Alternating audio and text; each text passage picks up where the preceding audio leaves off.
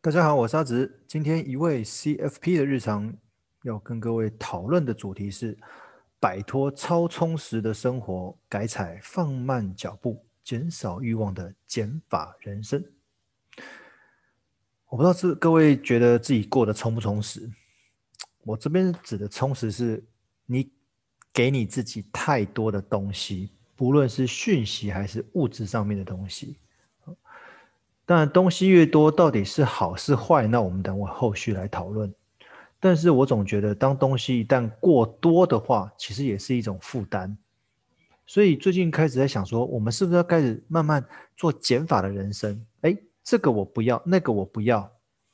当然，在做减法这个这个同时，你可能会有点慌，因为我们已经习惯接收到很多讯息了。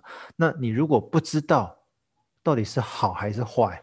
哦其实，如果我们可以不知道我们到底接收太多讯息，因为毕竟讯息一多的话，你可能知道的太多，反而不见，反而是件坏事。哦，因为不知道还好，知道你反而会开始有点烦恼啊、担心或什么之类的。好，那其实这几年的财务咨询案例累积了很多，有时候在提供建议、调整方向的同时，也悟出了一些道理。什么道理呢？就是其实很多财务问题都是你自找的。你自己找来的哦，不是别人给你的哦。我们想一下，当手机没电所产生的恐惧感大过于皮夹没钱的那一天，哎，手机没电比皮夹没钱还要可怕哦。我我相信大部分人应该都会认同吧。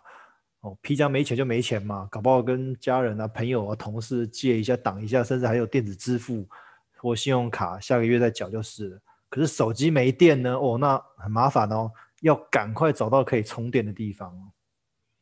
当手机没电所产生的恐惧感大过于皮夹没钱的那一天，其实就是宣告将会有许多的讯息传到你的脑袋里面，会有许多的刺激映入你的眼帘，有许多的商品瓜分你户头钱的数字。当手机成为我们身体的一部分，使用手机就等同于呼吸一样。此时你的自律。就成了能不能改善未来生活的关键。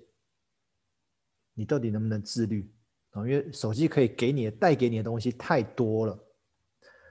这个我我们分两样东西来讲。第一个，你买了太多东西给你自己；第二，你找了太多事情给你自己。我们现在聊聊买了太多东西给自己好了。我在咨询的时候常常问的一句话就是：你真的需要这些东西吗？因为他可能在财务报表里面洋洋洒洒列了一大堆，答案不外乎是什么？当时觉得还蛮需要的啊，当时因为工作压力大啊，所以买这个来能够纾压或什么之类的，家里面堆了一堆东西，不然就是看着我傻笑不讲话。毕竟当欲望多了，你家里面东西就跟着多了，相对的，你居住的空间就感觉小了，你的荷包也就跟着瘦了。最后可能会因为环境跟财务的混乱，让心情变糟了。如果你已经确认每多买一样商品所衍生出对后续的影响是那么的大，你应该在消费时就有量力而为的体悟。你要先执行储蓄，再去做消费，要有这样的习惯。这样子或许是一个比较简单的调整方法。但所谓知易行难，对不对？其实我常常在想，很多来咨询的人，他自己早就知道应该这么做，但是他就是做不到。最近看到一篇外国的文章提到，身为财务顾问的我们，常常会遇到需要相对努力的案例。这边所定义的努力，并不是指他的那个案例内容很复杂，东西很多，而是指你要协助一个财务上还没有准备好接受帮助的人，是相对困难的。如果你自己还没有准备好要让别人帮助你，那你来咨询的话，其实对那个顾问来讲是很辛苦的，因为毕竟我们财务规划是所谓的双向的互动，你自己要愿意做改变，不然我给你再多的建议也是徒劳无功。我讲了一堆，结果你都不做，哦，当然我刚刚前面提了，我跟你讲的建议，说不定你自己早就知道了，你就是缺乏所谓的执行力，缺乏那个动力去改变，甚至于你是因为害怕去改变。那我这边再给你再多的建议都没有用啊，所以这个就差在于你有没有一个破釜沉舟的决心跟执行力，去改变你过去生活的坏习惯。因为我常常在讲，你会有现在的财务状况，都是过去的生活的坏习惯所累积而来的。那这些坏习惯愿不愿意改，就看你个人的。那我能做的就是给予你建议嘛。第二个，找了太多的事情给你自己。